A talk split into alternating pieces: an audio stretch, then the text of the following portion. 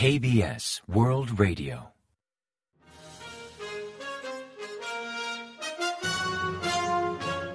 Informativo de KBS World Radio. Bienvenidos un día más al informativo de KBS World Radio. Les habla Javier Castañeda y tras el saludo les avanzamos los principales titulares del día 28 de febrero. El Consejo de Ministros avala la ley de organización gubernamental. Casi 40 legisladores de Dominju votaron a favor de arrestar a su líder. Washington ve a Corea del Norte como una amenaza difícil de ignorar. Una empresa surcoreana negocia exportar municiones a Estados Unidos para Ucrania.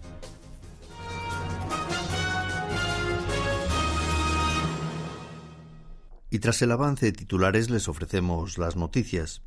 El Consejo de Ministros aprobó el martes 28 la enmienda a la Ley de Organización Gubernamental ratificada en el Parlamento el día anterior. Algunos de sus puntos principales son elevar de rango el Ministerio de Asuntos de Patriotas y Veteranos o crear una agencia exclusiva para ciudadanos en el extranjero, aunque al entrar en vigor dentro de tres meses se prevé que esos cambios llegarán como pronto en el mes de junio. En cambio, la propuesta de suprimir el Ministerio de Igualdad de Género fue rechazada ante la fuerte discrepancia no solo entre la clase política, sino en otros sectores de la sociedad surcoreana. Contrariamente a las previsiones de The Minju, el principal partido opositor, la moción de arresto contra su líder Lee fue desestimada en el Pleno parlamentario al no lograr mayoría, pese a que dicha formación cuenta con legisladores suficientes como para su aprobación. De hecho, hubieran bastado diez votos más a favor para aprobar la ley. El recuento muestra que al menos unos 37 legisladores de Deminyu decidieron no apoyar la moción y se abstuvieron de votar, e incluso la mitad de ellos habría votado a favor de la moción de arresto. Al respecto, un diputado opositor comentó que la cúpula de Deminyu nunca pensó que tantos de sus legisladores votarían a favor de arrestar a su líder, datos que reflejan la falta de confianza hacia el líder en el seno de la formación. Washington considera el programa balístico nuclear de Corea del Norte como una amenaza contra la seguridad mundial que no puede ser ignorada. Bonnie Jenkins, subsecretaria de Estado para Control de Armas y Seguridad Internacional de Estados Unidos, explicó el lunes 27 en una reunión de alto nivel de la ONU, celebrada en Ginebra, que los esfuerzos globales de las últimas décadas por reprimir la amenaza nuclear y las armas de destrucción masiva de Corea del Norte afrontan graves retos. Destacó como lo más inquietante la reciente declaración de Rusia de renunciar al acuerdo con Estados Unidos para reducir el volumen de ojivas nucleares y de misiles, mientras que Corea del Norte, junto con China, Siria e Irán, constituye una amenaza imposible de ignorar en la actual coyuntura de seguridad mundial. Estados Unidos valora importar municiones de Corea del Sur para enviar a Ucrania y Seúl ha confirmado unos primeros contactos. John Hakyu, portavoz del Ministerio de Defensa, mencionó esas negociaciones el martes 28 al comentar la solicitud de ayuda militar del embajador ucranio en Corea. Aclaró que Seúl mantiene la postura de no enviar armas a Ucrania, aunque reconoció que actualmente una empresa privada surcoreana negocia la posibilidad de exportar municiones con el Pentágono. En una ocasión anterior, Estados Unidos ya importó suministros militares de Corea del Sur ante el rápido agotamiento por su campaña de ayuda militar de apoyo a Ucrania. Moscú ha expresado públicamente su descontento hacia las recientes medidas adoptadas por el gobierno de Corea del Sur, tales como ampliar el programa de sanciones contra Rusia y aumentar la lista de bienes sujetos a embargo comercial. Según informaron las agencias rusas TASS y Sputnik, María Zaharova, portavoz del Ministerio de Exteriores ruso, expresó el lunes 27 hora local que esa medida no solo afectará las relaciones bilaterales, sino también a la cooperación para estabilizar la península coreana. Enfatizó que Seúl sigue la campaña anti-Moscú de Occidente liderada por Estados Unidos y refleja que la limitada capacidad del gobierno surcoreano de definir políticas hacia Rusia con autonomía, agregando que ese gesto agravará las relaciones y la cooperación entre ambos países que ya atraviesan serias dificultades. Sus declaraciones son una reacción directa al anuncio del Ministerio de Industria, Comercio y Energía surcoreano el pasado día 24, anticipando que aumentaría de 57 a 798 el número de bienes que deben contar con aprobación previa del gobierno para ser exportados a Rusia y Bielorrusia.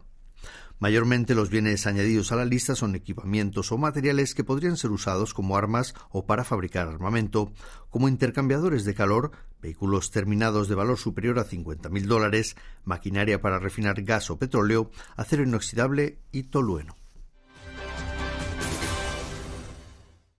Beijing ha expresado que no aceptará intromisiones de terceros países en asuntos internos, en alusión a un reciente comentario del canciller surcoreano afirmando que Seúl se esforzaría por mantener la estabilidad en la península coreana ante una posible contingencia en el estrecho de Formosa.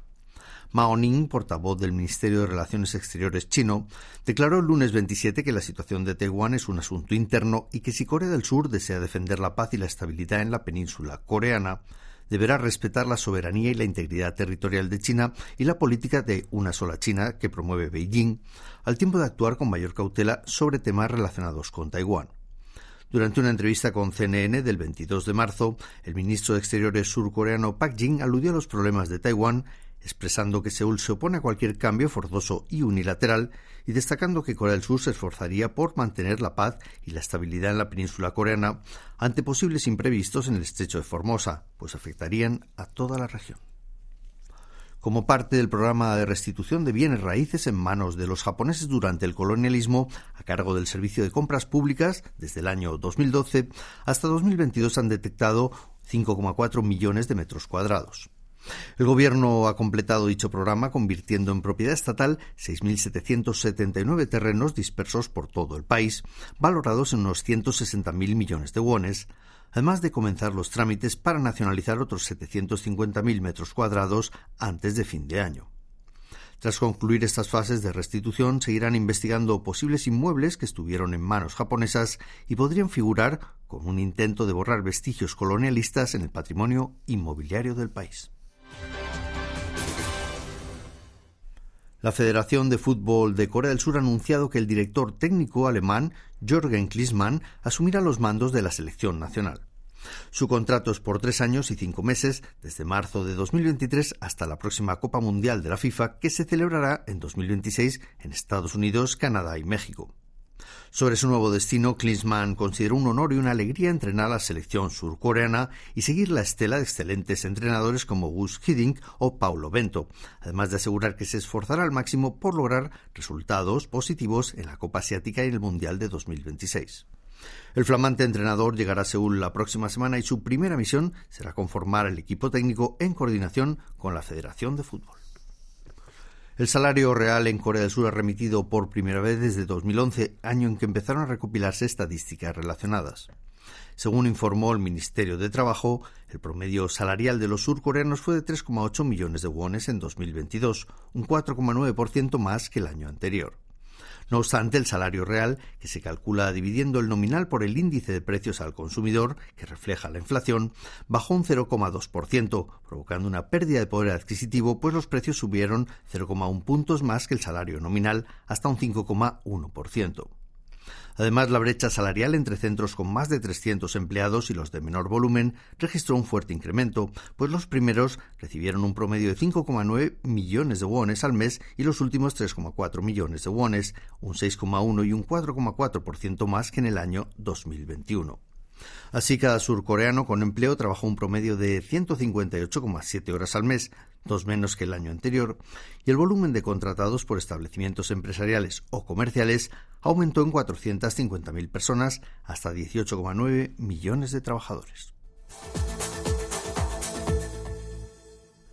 Y ahora pasamos a ofrecerles el pronóstico del tiempo.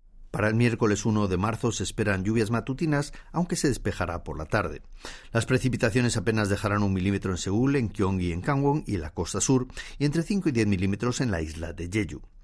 La temperatura marcará niveles similares a los del martes, entre 1 y 8 grados de mínima en la mañana y entre 7 y 14 grados de máxima por la tarde. La calidad del aire será buena en todo el país, aunque podría empeorar en diversos puntos durante la tarde. Y a continuación comentamos los resultados del parqué. Tras varias jornadas de inestabilidad, los índices bursátiles nacionales cerraron febrero con cierta estabilidad. Así el COSPI, el índice general, ganó un 0,42% hasta cerrar en 2.412,85 unidades, mientras que el COSDAC, el parque automatizado, mantuvo un día mejor con un ascenso del 1,45% hasta culminar la sesión en 791,6 puntos. Y en el mercado de divisas el valor del won también se estabilizó, pues el dólar bajó 0,4 wones, llegando a cotizar a 1.322,6 wones por unidad al cierre de operaciones. Y hasta aquí el informativo de hoy. Gracias por acompañarnos y sigan en la sintonía de KBS World Radio.